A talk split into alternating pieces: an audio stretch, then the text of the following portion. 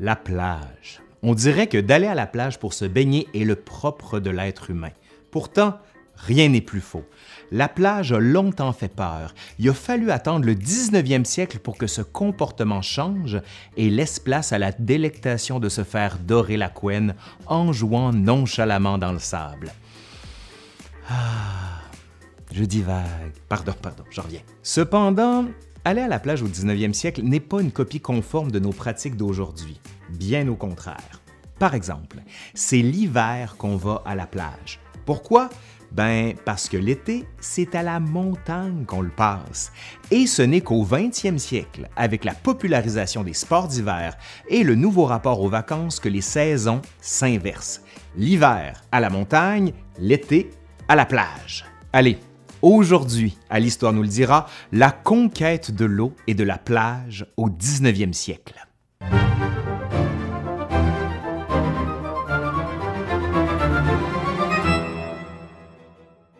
L'intérêt envers les stations thermales et les bords de mer, s'il est né au siècle précédent en Angleterre, comme on l'a vu, va se généraliser et se démocratiser notamment en raison de l'extension du temps de loisir, de la commercialisation et des nouvelles possibilités qu'offre le chemin de fer, mais aussi et surtout parce que le rapport à l'eau change. Au début du 19e siècle, la tendance qui se généralise est celle de l'hygiénisme. L'insalubrité, qualifiée de pathologie urbaine, est désignée comme responsable du dérèglement de la santé. Il faut paver, drainer, ventiler, désentasser et désinfecter. Le lavage du corps individuel et collectif doit y être quotidien. Symbole de modernité et de civilité, l'eau est peu à peu installée dans tous les immeubles, surtout ceux qui sont les plus riches. La propreté est associée à la respectabilité et s'inscrit dans le mythe de l'apparence bourgeoise. L'eau devient aussi le symbole de la pureté et de la fraîcheur, apaisante et épanouissante pour certains, territoire à conquérir dans lequel on développe des exercices physiques pour d'autres. Le rapport à l'eau a été fortement conditionné par l'essor des stations thermales, comme la cité de Bath, j'ai fait une vidéo là-dessus, mais le 19e siècle, lui, peut être considéré comme l'âge d'or du thermalisme.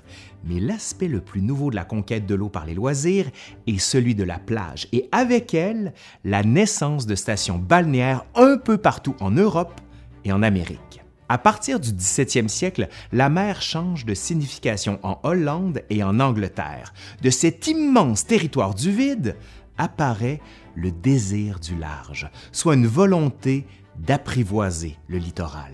La plage, longtemps perçue comme hostile, offre des atouts jusqu'alors inexplorés, mais avant que l'homme ne s'installe définitivement en bord de mer, donnant naissance aux baigneurs, l'invention de la plage procède par différents temps. Les hommes de la fin du 18e siècle et du début du 19e siècle, versés dans Virgile, Horace, Cicéron ou Homère, pensent le bord de mer comme les anciens pensaient le recueillement dans les villas loin des villes. La villégiature existe notamment du fait que les élites quittent la ville à l'été, mais ce qui est nouveau ici, c'est le lieu choisi la pratique du bain et la sociabilité de plage s'organisent au 19e siècle. La médecine, avec son pouvoir de normalisation, promeut les bains de mer, édicte des règles et des théories. Au-delà de l'hygiène qui touche tous les domaines de la vie des femmes et des hommes, la notion de plaisir commence elle aussi à devenir un facteur essentiel dans le développement du littoral. Du 18e au 19e siècle, on veut de plus en plus s'amuser, laissant de côté le côté médical. On cherche alors le plaisir. L'adulte devient un grand enfant. Le bain devient une distraction qui procure des sensations physiques très agréables. La sensation de l'apesanteur aquatique est recherchée et encouragée. En 1813, le site de Blackpool, non loin de Liverpool, s'adresse spécifiquement aux ouvriers qui prennent d'assaut les rives de ce petit village, mais le grand modèle britannique demeure celui de Brighton. À la fin du 18e siècle, les pêcheurs de Brighton viennent y faire sécher leurs filets qui sentent très mauvais, mais on voit aussi des petits porcs noirs qui vaquent en liberté. Disons que Brighton, sur les rives de la Manche, n'a rien pour inspirer confiance ou encore pour provoquer le ravissement. Quoique, moi j'aimerais ça, aller voir ça. s'opère pourtant progressivement une sorte de transfert des stations thermales de l'intérieur, comme Bath, vers des stations balnéaires du littoral, comme Brighton. Le bain froid l'emporte peu à peu sur le bain chaud. L'élément déclencheur de la popularité de Brighton est à chercher dans le domaine médical, avec la publication du livre du Dr. Russell sur les bienfaits de la mer en 1750. Le modèle de villégiature maritime se développe peu à peu. Des bâtiments sont érigés et rivalisent de beauté, comme le Castle Hotel et le Old Ship.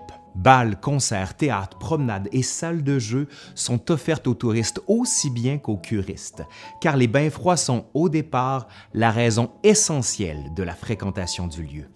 Le chemin de fer devient l'élément déclencheur du développement des day trippers. Brighton, véritable Londres sur mer, cesse d'être un lieu de cure pour devenir un lieu de vacances. De la baignade médicale, on passe à la baignade pour le plaisir. En 1823, le Chain Pier est construit et a pour fonction principale d'accueillir les voiliers entre Brighton et Dieppe, mais il devient bien vite une promenade populaire avec quelques attractions. La promenade qui initialement se faisait vers l'intérieur des terres se fait maintenant le long de la plage. Le développement d'un tourisme bourgeois amène pour l'élite le développement de stratégies d'évitement spatial et temporel. En gros, on ne veut pas être sur le même lieu au même temps que la bourgeoisie. Les aristocrates commencent par se replier sur Hove, repli spatial, et à la saison d'hiver, repli temporel, ce qui prolonge l'activité économique de Brighton en tant que lieu touristique. Bientôt, la famille royale ne vient plus à Brighton. Elle préfère se tourner vers des destinations plus au sud, voire même dans les colonies. D'autres stations britanniques se développent selon le modèle des jetées promenades sur lesquelles on se promène, parce que pas que Brighton, bien sûr, en Angleterre. Blackpool, dans la seconde moitié du siècle, voit naître des jardins d'hiver en 1878 et la célèbre tour en 1894, inaugurée quelques années après la tour Eiffel. Les attractions mécaniques sont particulièrement en demande, comme les montagnes russes ou les manèges éclairés. L'introduction de l'électricité à la fin du 19e siècle permet de rallonger encore plus le temps de loisir en soirée. Le modèle de la station balnéaire comme entité commerciale se répand sur le continent dès la fin du 18e siècle, donnant lieu à un processus de constante innovation et d'imitation dans toute l'Europe au cours du 19e siècle. Mais ça va se passer aussi en Amérique. À New York, Coney Island offre elle aussi une jetée promenade sur laquelle s'installe un des parcs d'amusement les plus célèbres du nouveau continent. Quoiqu'à cette époque-là, il n'est plus vraiment nouveau. En 1910, on y compte près de 20 millions de visiteurs. La culture de masse a bientôt elle aussi touché le littoral. L'élite britannique, de son côté, se porte de plus en plus en France, où les rivages de la Manche, depuis les années 1820-1830, attirent à partir de cette période une clientèle de plus en plus nombreuse d'aristocrates anglais ou français. Chaque station a ce qu'on appelle son découvreur. La duchesse de Berry s'attache à Dieppe Isabelle va peindre les falaises d'Étretat, Alphonse Carr et les impressionnistes popularisent Trouville, et enfin, la fortune de Deauville commence sous le Second Empire grâce au séjour qui effectue Morny, demi-frère de l'empereur et homme d'affaires. Comme en Angleterre, la foule parisienne, cette fois-ci, entend elle aussi profiter des charmes du littoral. En août 1848, des trains de plaisir relient Paris et Dieppe en un peu moins de six heures. Les lieux de baignade s'améliorent de plus en plus, mais se normalisent aussi, avec une partie de la plage réservée aux hommes, l'autre aux femmes et une autre encore pour les familles. Les règles de la pudeur fixent un peu plus la vie sociale. On fait construire des cabines de bain fixes ou mobiles dans lesquelles on peut se dévêtir en toute discrétion. Le maillot de bain incarne lui aussi cette pudeur toute victorienne qui saisit les baigneuses et les baigneurs. Dans les années 1860, les premiers maillots pour hommes sont informes et faits de laine rugueuse. S'ils sont décents, ils restent néanmoins inconfortables et peu appropriés à la natation. Vers la fin du 19e siècle, les hommes se mettent à porter de longs maillots en jersey moulant, qui sont mieux adaptés à la nage, mais qui laissent peu de place à l'imagination. Toutefois, si les hommes peuvent désormais porter des maillots ajustés, le costume de bain des femmes demeure beaucoup plus pudique. Certains rappellent la forme des robes et se prêtent mal à la nage dans la mesure où il est souvent porté par-dessus un corset jusqu'aux années 1890. Le maillot de bain pratique et confortable ne devient disponible qu'au début du 20e siècle, comme on le verra éventuellement dans une autre capsule que je ferai. Si l'été on se rend sur la côte normande, les Britanniques qui veulent passer l'hiver au chaud poussent bientôt jusque dans le midi de la France, où se développent notamment les stations de Nice, Cannes et Menton. À Nice, en 1822, la communauté anglaise se cotise pour offrir une promenade sur la mer, le Beach Road, future promenade des Anglais que la municipalité élargit à plusieurs reprises.